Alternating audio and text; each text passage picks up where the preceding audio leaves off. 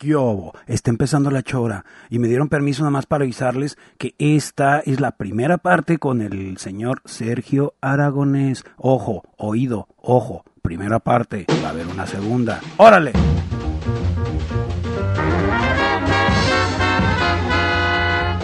Hola, ¿cómo están todos? Aquí todo bien.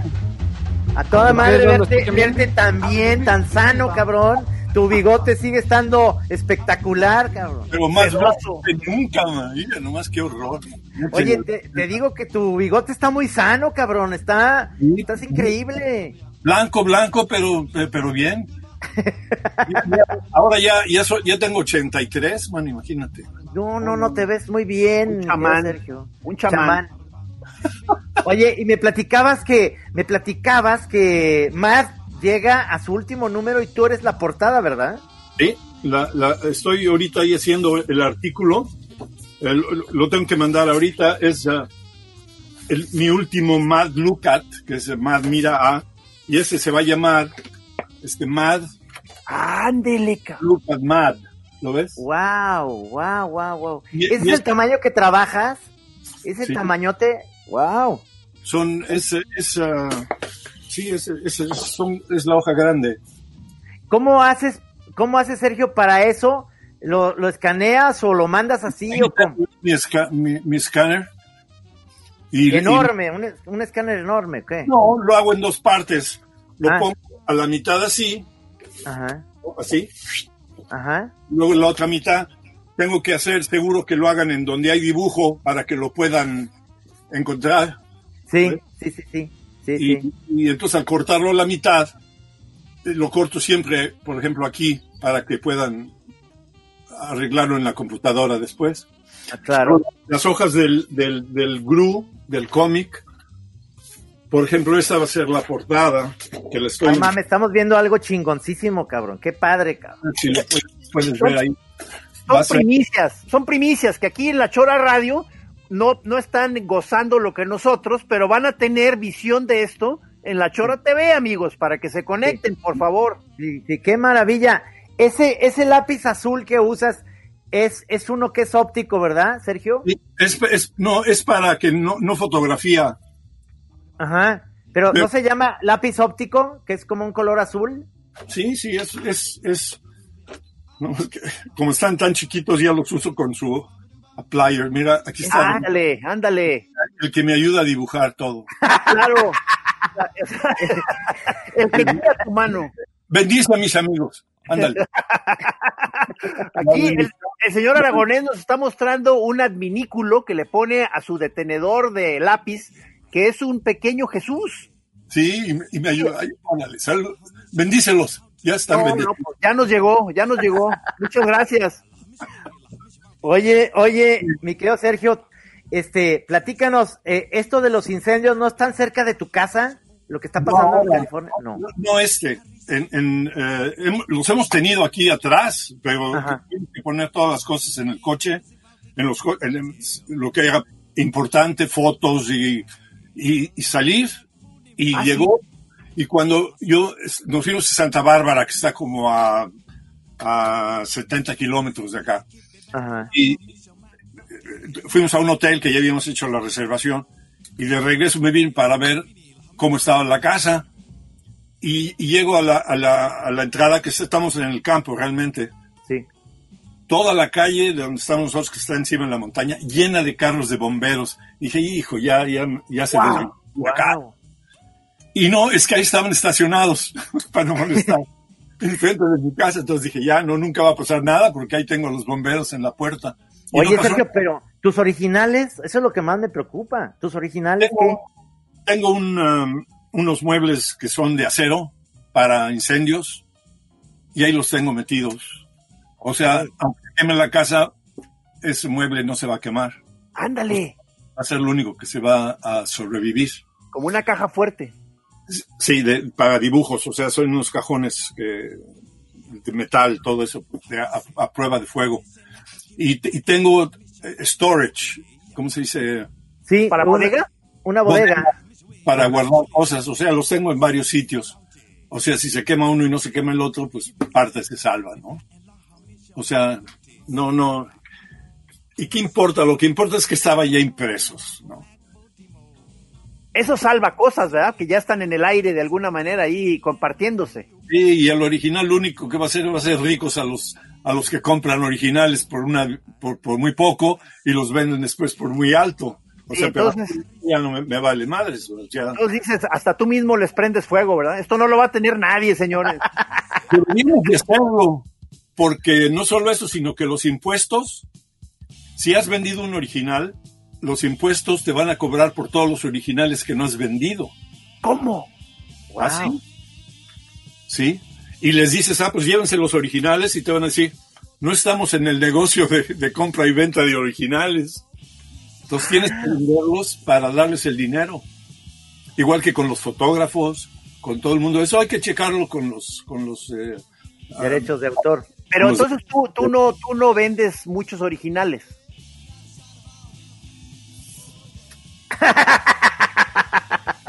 Bajo el agua, pues. Interpretemos el silencio.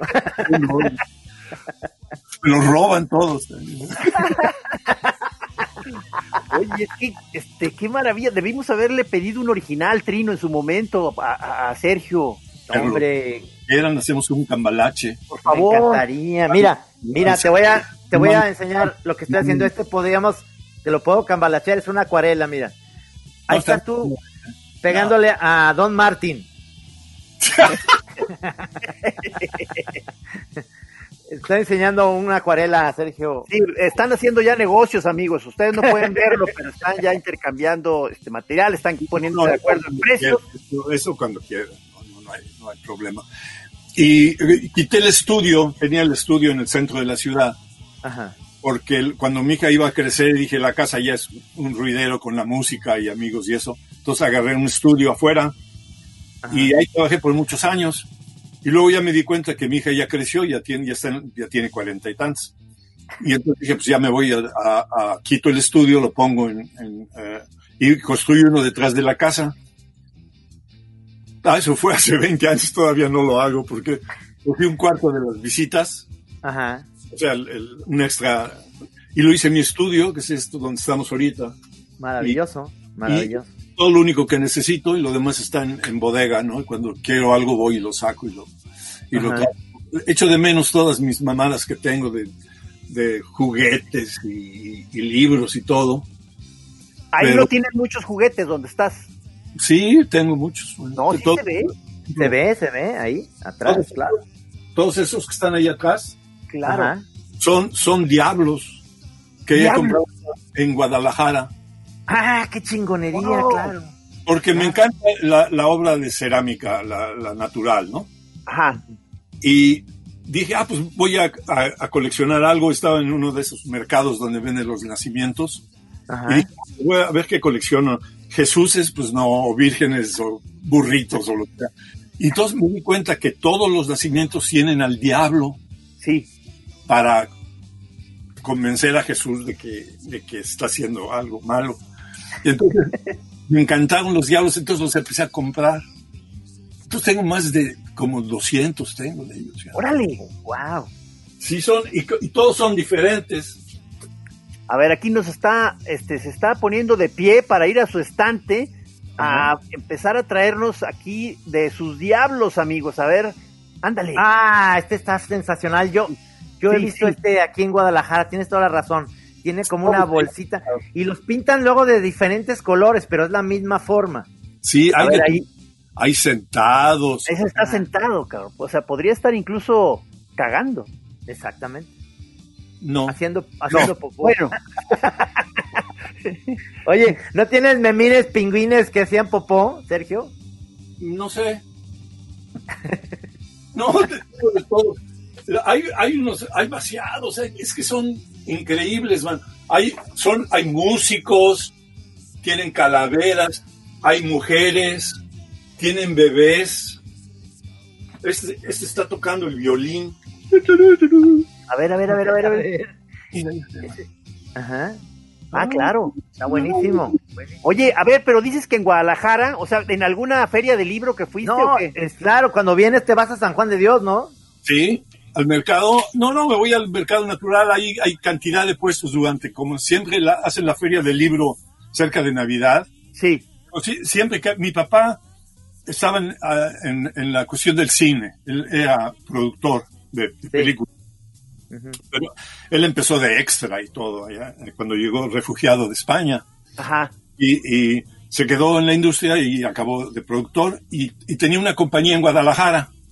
Entonces íbamos muy seguido eh, y, y cada vez que fui yo me, me enamoré yo de estas cosas. bueno, son, son padrísimos. Están, están todos. O sea, eh, dices que ibas a Guadalajara, es decir, eh, la sede, o sea, donde vivían era en, el- en México, DF o, o- pero estuvimos bastante tiempo en Guadalajara ah, por, por mi papá, por, las, por la producción de las películas que hacían allá. Ajá. y, y- y siempre me ha fascinado. Y pasó un tiempo en que ya, ya no fui, ¿no? O sea, cuando, acabó- cuando mi papá ya falle- falleció, ya Guadalajara ya se volvió mm, tristemente una cosa que no hemos seguido.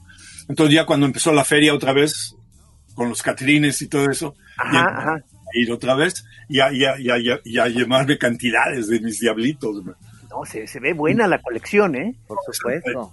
Tengo pero, cantidades y lo que pasa es que no tengo el espacio para ponerlos ya. Hay de todos. hay And you know, two heads are better than one.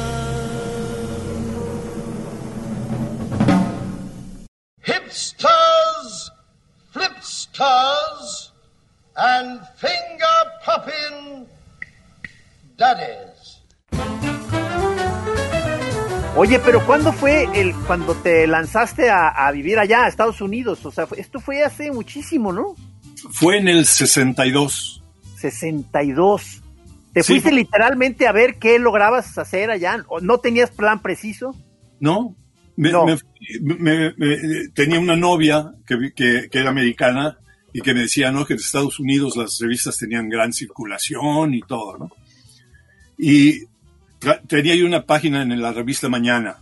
y hacía cartones para el jajá, para una cosa que se llamaba el cancionero Picot, hacía unas portadas y Sí, sí, sí, sí, sí. sí, sí, sí. daban a los americanos, que se llamaba el, el, este. ah, pues aquí, el otro día, hace unos días, encontré uno. A ver, a ver, a ver. Ahí Dice- está, ahí está. Ahí dice 5 de mayo, Puebla. Wow. De Geyser. ¿Qué año es este? Guidebook. Es ah, del 61, Es de cuando yo nací, cabrón. Mayo del 61. O sea, nací yo después en agosto. Tiene 59 años eso. Y tiene dibujitos adentro y tiene una página de chistes. Ajá. Ajá, sí, sí, sí. Oye, pero, perdón, en esa etapa tuya, todavía en México, o sea, Wow. ¿te hiciste amigo de los caricaturistas de acá? ¿O no? De- de acá es donde Los mexicanos, digamos, a Rius, ¿conociste en ese momento o no? Empezamos juntos. Ah, ok, Antes, ok. antes de- antes de esto. Sí. Y, y lo conocí porque queríamos hacer una revista que hicimos que se llamaba SIC, S-I-C, SIC, eh, Ajá. que quiere decir así estaba, ¿no? Impreso, SIC. Ajá. Y, y Rius, Al- Almada, ah, Bauche, eran dibu- dibujantes de, de los años del, de los eh, de los 50, estoy hablando de 1950. y- Abel Quesada no estaba por ahí. Abel Quesada. Quesada ya era, era nuestro ídolo, ¿no? O sea, era el, el que estaba también ya- ya, ya dándole más duro era Alberto Isaac. Alberto Sí, Isaac. Isaac, claro. No, pues, yo vi sus dibujos y cambié mi estilo completamente, ¿no? Porque eh, me, me encantaba a mí cuando, está, cuando copiaba yo los dibujos así de, de niño. Era un argentino que se llamaba Oski. Sí, claro. Oski, claro. Tenía pupilas blancas, ¿no? Que Sí, no- sí, sí, sí. Y luego vi lo que hacía Alberto Isaac, tan moderno, Ajá. hijo, man, dije, no, ya este es- va a ser como yo le voy a copiar las narices y todo eso. Y, y- y a un americano que se llamaba Virgil Parch, que firmaba Ajá, sí, claro. Sí, sí. muy surrealista. Y ahí fue donde cambió todo, pero con Ríos empezamos, pero es- estoy hablando de 1957, Órale, cabrón. 57, 56. Pero entonces, empezando los 55. Porque no publicada en el Jajá en 54, 1954. O sea, fue en 54, fíjate, cuando lo conocí. Y él eh, ya, ya tenía, era mucho mejor dibujante que yo, eh, eh, porque él eh, era lo que le gustaba más.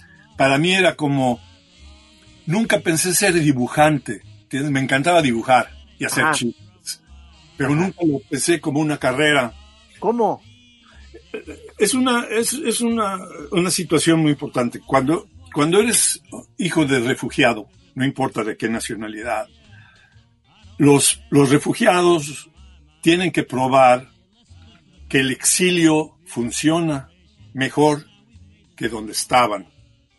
Entonces, en España, eh, eh, la idea era que lo- se iban, pero que iba a funcionar mejor de lo que estaban bajo la tiranía de Franco. Entonces, la idea de mis papás era que yo iba a ser ingeniero, porque en aquella época ingeniero era, era la base. ¿no? O sea, Ok, sí, sí, algo productivo realmente. Y, y yo era hijo de, de- de- de españoles, o sea, no, no, no tenía ni- ninguna dirección en aquella época, yo era bastante infantil. Nuestra generación era mucho más infantil que la de ustedes y la de ahora.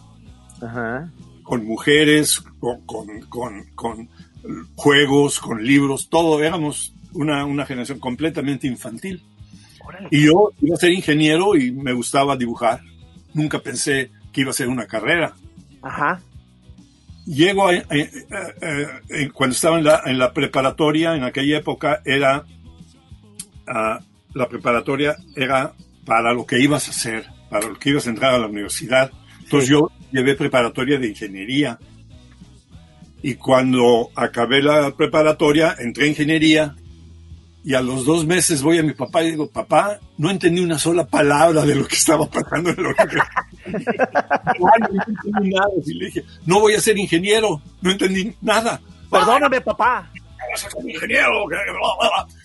Pero ingeniería estaba al lado de arquitectura y yo me iba a arquitectura porque ahí tenía ya amigos y vi que era una carrera que sí me interesaba porque era más artística, porque tenía historia, porque tenía cosas más de dibujo. Entonces, perdí un año para tomar la preparatoria de arquitectura, que tenía francés y dibujo y otras materias.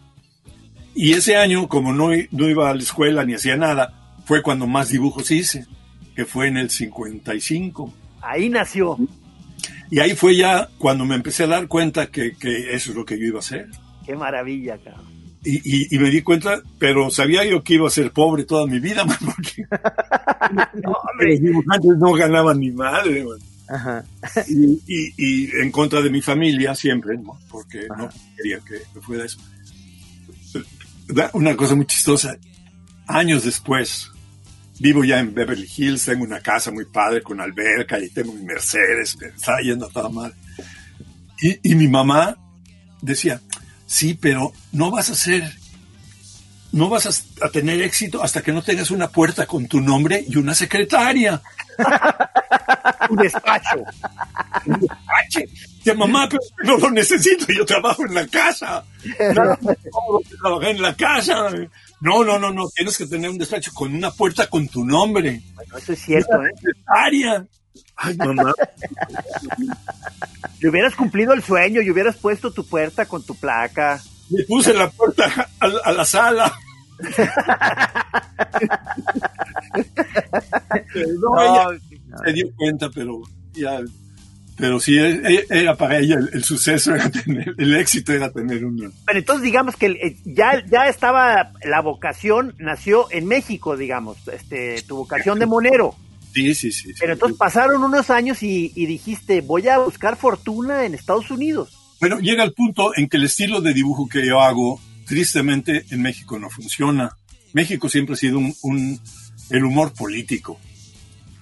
No es humor negro, no es humor blanco, el humor político, porque tiene razón de ser. Desde la carpa hasta todos los importantes han hecho cartón político. Sí. Pero cartón blanco, facha. El otro, cartón blanco, man. Ajá. Y, y los cómics los que llegaban de Estados Unidos y los que había en México, pues yo los veía, pero no tenía nada que ver conmigo. Me yo tenía mis propias historias que yo me hacía en, lo- en las- en los cuadernos de la escuela, Sí, sí, sí. pero siempre, siempre dibujando.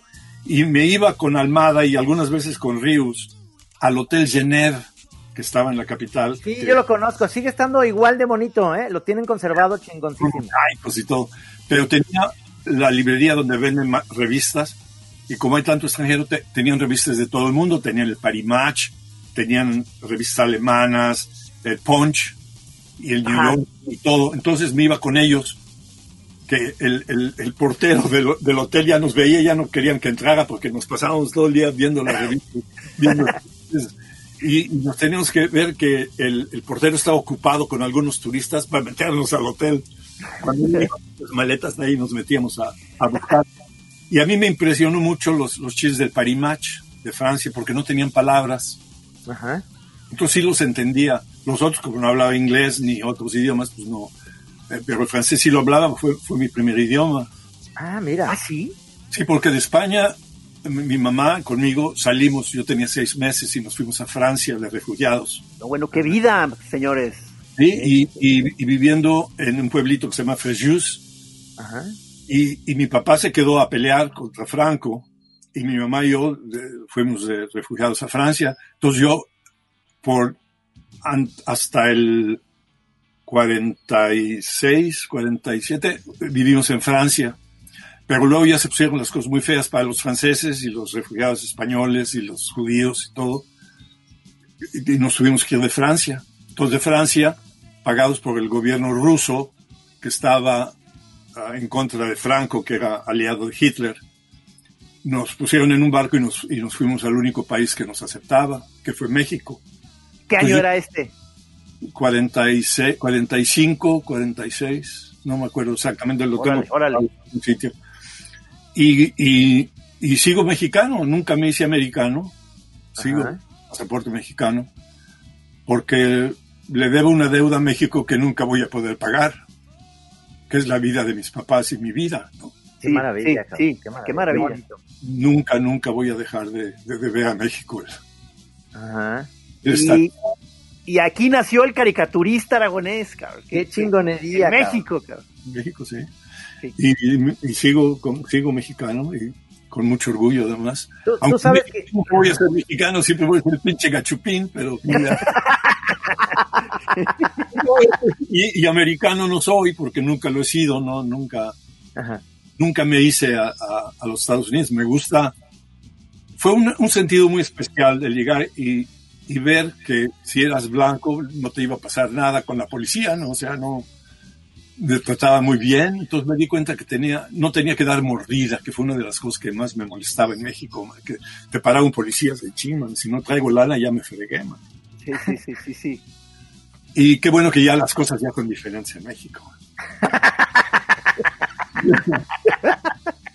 No, no, no. Y, y- y sigo muy, sigo muy feliz y me tuve que ir a, a otro sitio. Fue el- un volado. ¿Me voy a Europa o me voy a Estados Unidos? A Europa porque me encantaban el humor francés, el humor Ajá. europeo y porque hablaba el idioma y porque eh, español y francés ayudaba bastante. Pero como mi novia era americana, me dijo, no, vente aquí, que es donde, donde puedes empezar, hay, hay más. No me lo Además, además aquí estoy yo. Te dijo tu novia.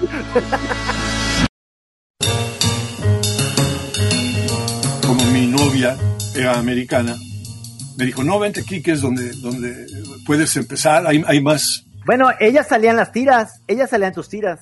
Sí, sí, la usaba siempre. Ah, sí. Pero- Haciendo karate y la chinga, sí, sí. Ándale. y, y, ah, agarré el portafolio de dibujos ya hechos y todo. Y me fui en camión a Estados Unidos, a Nueva York. Y llegué con 20 dólares, Oh, no, y bueno. sin hablar inglés. No, pues un, un rifadonón, cabrón. Dije, ahí la tengo que, que ver qué pasa, ¿no? Wow, wow. Ella estaba en Los Ángeles y yo en Nueva York. O sea, no. Fui primero a, a Los Ángeles, conocí a sus papás.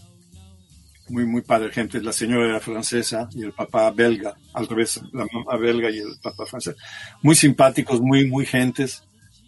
Y me, me regresé a México, empaqué todo, vendí cantidad de cosas en la escuela, en arquitectura, a todos los colegas hice dibujos. quemaste naves.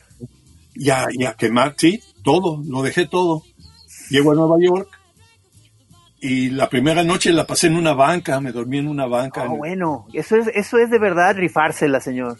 Sí, no, no, nadie me molestó. Yo pensé que iban a robar el abrigo por todo lo que habíamos oído de Nueva York, ni nada. Nada, Ajá. toda la gente se, se portó como fantásticamente. Pero ¿y cómo lo hiciste para empezar a ubicarte ahí? Bueno, primero yo me fui al village, al Greenwich Village. Ajá, Ajá. ajá. En aquella época yo era un beatnik. Tenía en México y andaba con mis medallotas y pantalones negros y, y camisa negra y íbamos, íbamos a ver jazz. que estaba muy Claro, claro. Y eh, nuestro sueño era Greenwich Village, que era donde estaban todos los beatniks. Entonces me fui a, a- a Greenwich Village. Dejé el, el equipaje en, el- en la estación del camión y me fui a, al Greenwich Village. Y no había hippies, eran puras, puras señoras y señoras y niños italianos. Y dije, "Hombre, qué mentira, ¿dónde están los, los ¿Dónde está la raza? ¿Dónde está el desmadre, no? Ajá. Entonces empezó a ser de noche, de noche, y empezaron a salir de las cuevas todos los pinches Ahí estaban, sí estaban ahí. De noche, ¿no? Puta, dije, esto, esto es maravilloso. Ajá. Y, y inmediatamente te haces parte de ellos y vas al café y la madre y te invitan y todo. No, no, a toda. Pero llegó la noche y no tenía yo dónde quedarme, mano. Entonces, sin dinero ni nada, entonces me, me quedé en una banca a dormir. Al día siguiente, me fui al village otra vez. Bueno, me fui corriendo a la estación del camión, puse más dinero donde estaban las maletas. Me fui corriendo otra vez al village. No manches, cabrón. No sabía yo cómo tomar camiones ni nada, ¿no? Ajá. Y, y en el village había un, eh, estuve andando y comí con unos beatniks que me invitaron y demás. Y cuando ya se empezó a hacer de noche, ca- estaba caminando y había un café que se llamaba el Café Flamenco. Y me asomé así en el café y estaban eh, chiquitos, en aquella época eran cafecitos de, de- chiquitos todo, ¿no? Sí. Y, y estaban una bola de borrachos pidiéndole al guitarrista que les tocara la malagueña. Y el señor era Came Flamenco, les estaba tocando la, la malagueña de Lecuona. Y ellos decían, no, no, la malagueña, la malagueña. Y entonces yo fui al señor y le dije, no quieren esa malagueña, yo me sé la otra. Malagueña salerosa. ¡yay! pues a todo dar, ¿no? Y este, Qué Y- bueno. y, ah, bien, ya, y ya se fueron, y thank you very much. Le dije, este, ¿me, me puedo seguir cantando y ganarme una, porque pasan una, pasas el sombrero y te, te ponen lana, ¿no? Si gustan me quedo y sigo cantando. Y le dije, y me dicen, pues ese es un café flamenco. O sea, si conoce canciones flamencas de España, pues sí. Pues no, dice, lo único que conoce son unos poemas de García Lorca. Y, y- y me dice, ah, fantástico. Ladies and gentlemen. no, no, no. Ahí todos, y este dice, de, de- de España, el gran eh, recitador, o sea, va a recitar García Lorca, el más famoso del mundo. Y entonces yo empecé, Antonio Torres Heredia, hijo y nieto de Camborio, con una bla. La cabeza. A ver, la segunda, que verde que te quiero verde, verde viento, verde. ¡Ah! Síguele, es que ya no me sé más.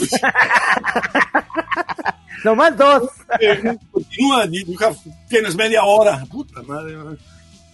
Y entonces pregunté, "¿Ha- ¿hablan español bien? Y nadie hablaba español. Y entonces eh, con un acento flamenco, así me acaba de decir. Un domingo estando errando se encontraron dos mancebos echando manos a fierros como queriendo pelear. Y me empecé a echar los corridos al estilo flamenco. ¡Wow! No salía de memoria. Y como nadie sabía. Y, bueno, y así todos. Un domingo estando errando y, y Rosita Elvírez mató y el día que la mataron andaba de suerte. De tres tiros que le dieron solo era uno de muerte. ¡Ah! Pasó la media hora, pasé con sombrero y me gané como cinco dólares, man. Y me dice el cuate ese, muy bien, ese, pues venga mañana y ya, ya sigue, ¿no? Puta, dije, no, no, ¿cómo le hago esto? Y dice, ¿dónde te estás quedando? Le dije, no, no, en ningún sitio. Dice, pues quédate aquí. Te- allí en el sótano tengo una, un catre y ahí baño. Wow, Wow. ¡Qué maravilla! Y ahí fue mi segunda noche. Era, un- era- era un colchón, pero estaba en el suelo además, ¿no? Y, y el baño, que era lo, lo importante. Entonces, Ajá. ahí me quedé toda la noche. Y en la mañana, pues me, me dicen, no había, no había regadera ni nada, me, me lavé y la madre, me, me- me puse mi ropa, agarré mi portafolio y digo, pues ahora sí voy a, a las revistas. Había una revista en aquella época que se llamaba The Writer's Digest Ajá. Writer's Digest. para escritores. Y traía- Selecciones, selecciones de Rider Digest, ¿no? no, No, era nomás así. Writers Digest. Ok. Y era un libro específicamente para escritores que les decía qué mercados había, qué, qué compraban, qué es lo que necesitaban y cuánto pagaban. Y al final traía para dibujantes, para caricaturistas. Y decía, la revista Trump, la revista Blas, necesita cartones sobre cacería, Ah, qué, qué, qué, qué- qué bien. dólares, pero ahora no están viendo porque tienen demasiados. Necesitamos cartones sobre mujeres y niños para otra revista, casera, nada de sexo, bla, bla, bla, se pagan 10 dólares. Puta, era mi Biblia. Claro. Eso es lo que yo había apuntado para visitar. Uf, qué buen, ¿Eh? qué buen. Y entonces este, me arreglo, tengo mi lista, agarro mi portafolio y estoy encerrado, man. Y no tengo llave. Y no me puedo salir. Oh, Dije, bueno, pues cuando lleguen a abrir, ahí me quedo entonces esperando y puta, nada, man. Entonces puse un taburete y a ver a la gente pasar, porque era muy fascinante. Era los niños nunca los había yo visto así, pasando y niños y era como ver una película, un documental sobre Nueva York. Pues nada, mano, y con un hambre de la madre, mano. Y lo único que había, habían galletitas para el café, mano. Y yo, pues que me las van a cobrar, pero un pedo, me van a comer las pinches Sí. y café. Y a las seis de la tarde que vienen a abrir, man. Y veo al, al señor, el dueño, paseando y me ve y hace. Se le olvidó que estaba yo ahí, se le olvidó. Y fue y me abrió, mano. Y lo, lo, lo primero que tuve que hacer era correr a la estación del camión para poner monedas a la, a la, a la maletería, ¿no? Para que no se. Y a correr, y de retache vi una librería, un bookstore. Y, y- y con los cinco dólares me compré un librito de García Lorca, de los poemas de García Lorca. Claro, claro, material para la noche. Increíble, así de todas las cosas que necesitaba, ahí estaba. Entonces ya llegué en la noche y a recitar otra vez. Y entonces dije, no, ya, ya, ya aquí ya no duermo otra vez. Entonces estaban unas gringuitas ahí. You like Eras, eras muy galán, eh, güey. Yo vi fotos tuyas. Muy aquella, galán. aquella época era una, una época muy, muy libre para, para el sexo y todo aquello. ¿ves? Estoy hablando del 62, o sea, era una liber- un libertinaje casi. Entonces anoche aprovechar. ya dormí muy a gusto en una cama y un desayuno y todo, man. No, Qué maravilla, cara. Bien atendido. eso fue ya, ya, ya todo. Y de ahí empezó y fui a revistas que no les gustaba lo que yo hacía ¿No? porque no tenían palabras, era chiste mudo. Y, y el chiste mudo no se usaba en Estados Unidos. Ah, y decían, veían el chiste y agarraban. ¿Dónde, está, ¿Dónde están las palabras? las palabras. Pues no tiene palabras. ¿Cómo? No, el chiste es el dibujo. No, we don't, we don't do that. ¿no? Y nada, man, y no, y no, nada, no, a nadie le gustaba lo que. Y todos, todos decían, no, you have to go to Mad Magazine. Ah, desde ahí empezó la pista ya. Dije, pero yo soy un fan del Mad. Cuando llegó Mad a México, eh, era lo primero que hacíamos todos, ver el Mad, y yo lo llevaba y me traducían un poco porque no entendía ni palabra. Pero los dibujos eran fantásticos. Yo, nunca había visto dibujos de humor de esa calidad, de, de- y lo de Mad. Pero no tenían lo que yo hacía. No había chistes sin palabras, excepto el espía contra espía. Ajá. Todo lo demás eh, era todo hablado. Y dije, pues no, al Mad no puedo ir porque me van a decir que no, porque no hay lo que yo hago. ¿Y dónde era la sede de MAD? En, en, en... En Nueva York, en, en, Third Avenue. Ajá. Y eh, conocí a un dibujante que se llama ah, ah, Goldberg, muy simpático, que había venido de México de vacaciones y le encantaba México y me llevó a una fiesta y hablamos. Y me dio su dirección su teléfono para ver si me- en qué me podía ayudar. Qué buena onda. Estaba empezando también él, dice, llevo años tratando de entrar a alguna buena revista y todo. Pero como ya vi que yo no iba a poder ha- hacerla ya porque nadie le gustaba lo que yo hacía, pero dije, pues no pierdo nada yendo a más.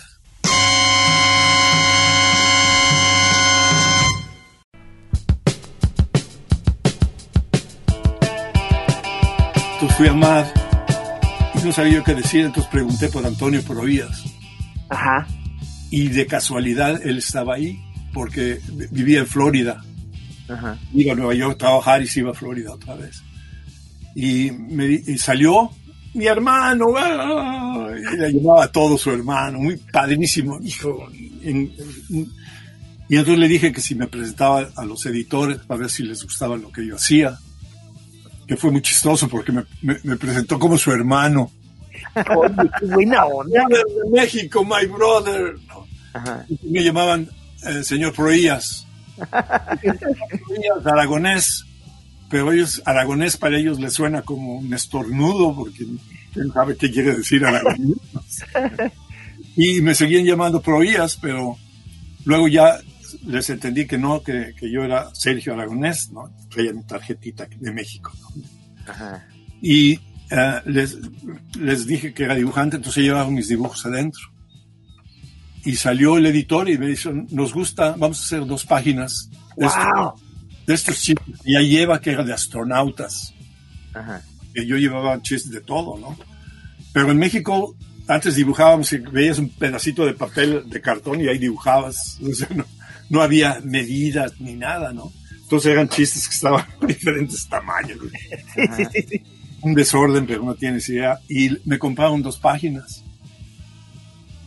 Y me dijeron, espérense, ahorita le damos un cheque. Y salieron, y me dieron un, un cheque por, pagaban en aquella época 50 dólares por dibujo y 50 dólares por texto. Y me compraron páginas, entonces me dieron 200 dólares. No, Wow. Qué buen. Nunca había yo visto tanta lana. En México en aquella época me pagaban 12 pesos por la página. Un dólar americano y de repente me dan 200 de ellos Oh, por no. Dos páginas, man. Qué maravilla, cabrón. ¿Esto qué año era? Cin- 62, 62. en el principio del en el verano del 62, con ropa de invierno porque yo no tenía ropa de verano. Y me dice el editor, dice, pues este, sí, eh, tráigase, tráigame, tráiganos otras ideas sobre qué tema, ¿no? Dice, mira, este, tienes aquí dos chistes sobre motociclistas de, de tránsito. ¿Por qué no haces un artículo sobre motociclistas de tránsito? Me fui a donde me estaba quedando, en un hotel. No dormí esa noche y al día siguiente, cuando abrieron, ahí estaba yo parado con mi portafolio. Bien aplicado. ¿Qué hace aquí? Pues le traje el artículo que me pidió. Already. O sea, como ya. Sí, les llevé como, como 15 o 20 ideas sobre motociclistas. Nunca les había pasado eso, porque generalmente les toma semanas para alguien que haga algo así. Y al día siguiente, antes de que ellos llegaran, ya tenían el segundo artículo. Entonces se metieron corriendo y empezaron y me lo compraron inmediatamente. No, hombre, pues entrada triunfal. Qué maravilla, cabrón. Y, y ideas para las portadas. No, no, fue, fue, fue, fue una suerte, una, una cosa de maravilla, man. Qué bueno, Pero cabrón. es que también eras bien chingón, güey. O sea, no es, tan, es mucho la suerte y que. que era lo que yo hacía antes, man. Cuando trabajaba para el mañana, yo llegaba el viernes, que era donde era la época de entrega, iba yo a ver, ¿qué hacemos? Ah, pues haz algo sobre eh, cualquier cosa, ¿no? Entonces decía yo, no, voy a hacer algo sobre perros. Entonces agarraba cualquier papel y dibujaba cinco chistes sobre perros. Ahí al rato nomás lo que era, ¿no? Y ya me iba, ¿no? En una hora ya tenía mi página y me iba. Y aquí me empecé a dar cuenta que tenía yo que cambiar, el, que ya tenía que hacerlo más serio. Entonces me dejaron trabajar en la oficina. Ajá. Me dije, ven, vete a trabajar acá. Entonces ahí me- se- Oye, eh, perdón, una cosa. eh, eh, ahí era que canutero o, o- o- cuál era el instrumento desde entonces. Según yo, tienes una pluma de siempre que es como pluma fuente, ¿no? Ahora son plumas fuentes, que es lo que uso, pero antes usaba yo el clásico manguillo, ¿no? Que pones en el tintero. con plumilla. Como, como este, como con canutero, como... Sí, como aquí, aquí tengo. A ver, ¿no es como ándale, este? ándale. Debe ser como ese, ¿no? Sí? Ándale. Ahí está, ahí está, exacto. Ese, Guau, exacto. mira, ese ya se ve, ese ya se ve gastado por el maestro. Se ve buenísimo ese, como de colección, cabrón. sí, no, no, no, es- y lo sigo usando, o sea, ah, porque ese es el que uso para poner blancos, ¿no? O sea, Ajá. el blanco que sigo usando con, con, con, con FW, ¿no? Que es el, el tintero, ¿no? O sea, Pero ¿cómo Sí. que blanco? se no? Ah, ¿cuando es papel negro o qué? no para borrar errores. Ah, ok. Como, como el, sí, como estos que nosotros usamos que son los Corrector. corrector blanco, sí. Ah, Ese. ya, ya, ya, ya. Ok, Ajá. sí, sí, sí. Pero como es línea chiquita, nomás, por ejemplo, lo que hago es, es poner detallitos y puntitos y cositas así, detalles para que sea cor- cor- corregirlo. Pero yo descubrí hace muchos años que con la, con la pluma fuente ya no tienes que mojarlo, ¿ves? Es, es- es una Pelican normal. Ajá, ajá. Recargable. Recargable. Le- Uso, el problema es que yo, yo le pongo tinta china y las lavo seguido. Ajá. Pero me funciona y hago todo, todo, todo el entintado.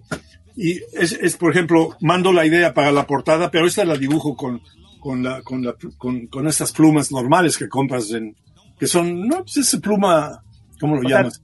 Con tinta buena, pero desechable, ¿verdad? Sí, sí, de- normal, esas así para, para hacerlo rápido. Sí, sí, sí. La portada que les enseñé, esta es va a ser la portada de más, la última. No, pues una primicia, amigo. Estamos viendo la, la última portada. Eres como Matt. Gulliver, eres como el Gulliver, ¿verdad? Ahí. Y, todos los personajes son dibujos míos. Sí. va, va a tener un, un, este, un samurái, Tarzán, todos los personajes amarrándome. Y, y, y de, de este número que es el 17, Ajá. ya el 18 van a ser nada más material reprint, mate- material ya usado de antes. O sea, porque ya se acaba, porque se acaba. Porque ya no van a usar material nuevo porque no tienen el budget. Wow. O sea, ya no Se tienen. acabó, se acabó, Sergio. ¿Qué? Es que en las revistas ya, ah, aquí en Estados Unidos ya casi no se venden, porque todos los, la juventud ya lo único que usa es el pinche teléfono, man. Sí, Esta es la Biblia ya para todos. sí, sí, O sea, sí, sí, sí. Eh, ya ni, ni hace falta poner detalles porque es tan chiquito que ni le buscan al detalle, a ver, pero entonces ahí, ahí en, es- en Estados Unidos, la gente que tiene, digamos, el talento para ser este caricaturista o algo así, ¿hacia dónde está volteando para poder trabajar? Pues los viejos ya se chingaron, mano, pero los jóvenes tienen un campo enorme, enorme, porque todo es la tecnología. Pueden hacer animación sin calidad, porque no- les vale madres. O sea, antes la, la- la animación tenía un ritmo, ahora ya no, porque ha pasado que la nueva generación no les importa el, trami- el, tra- el, el trayecto, les, impor- les importa empezar aquí, ¿no? Aquí. Es que está al revés todo. Llegar, salir y llegar. Esto ya les Ajá. vale. sí. O sea, la historia es que ven, se la pasan toda la película peleando y todo, todo, y al final ya gana. Ah, pues eso es lo que quieren ver. O sea, la, la, la, las, las secuencias, la buena edición, ya no existe. Antes se venía un coche por acá, y luego pegaba, y luego veías el corte que el coche ya había dado la vuelta. Sí, ahora ya no es pam, pum, pum, el cuate. No hay un, no hay, no les importa, es, es Ya, ver ya. Y como los animadores no vienen ya de escuela, sino que vienen con la tecnología, hacen, si no sabes dibujar en la computadora, ya no puedes encontrar trabajo aquí. O sea, Sí, sí, sí. Dibujar en la computadora. Entonces no tienen sentido de, realmente de la, lo que es animación. O sea, son puros bla, bla, bla, bla, bla, y pum, pum, movimientos muy rápido y, y eso. O sea, la juventud sí va a encontrar trabajo, como siempre. Pero el, el dibujante de antiguo, como, como yo y todo eso, las chambas ya, ya murieron. Digo, disminuyeron muchísimo, pero me imagino que todavía hay historietistas de tira cómica y de cartón, o, o- o qué, franca retirada. El periódico no existe ya. Existe nominalmente, pero nadie lee el periódico. Nunca, yo, es cuando tengo que dibujar algo, ya no puedo dibujar a un señor sentado en el sofá leyendo el periódico. ¿No? Que la gente va a decir, ¿qué, qué está haciendo? ¿Qué es eso? Porque ya todas las noticias la ven en la tele, ¿no? O en, la, o en el En teléfono. tu teléfono, sí, sí, sí. O sea, la tira cómica antes ganaban un chingo de lana porque tenían cientos y cientos y miles de, de periódicos que les daban cada día lana. Entonces, Ajá. millonarios muchos de ellos. Eso ya acabó. Entonces, siguen trabajando, pero lo primero que hacen es vender en la técnica, sí, venden y te lo ponen en, en los teléfonos o en, en el, en el aire. Ajá. Los dibujos eh, electrónicos, o sea, la tira, como la que hacía Bashan, que ponía en el, en el periódico, en, en la computadora su tira. Entonces ya todo eso es electrónico ahora. Y si, se, y si tiene su éxito, ya la ponen en periódico para hacer libros y, y- y series, ¿no? O sea, pero ya como negocio ya no es negocio para el nuevo dibujante. O sea, lo que es imprenta ya de, de, de cómics, pues ya también se los va a llevar la fregada a todos.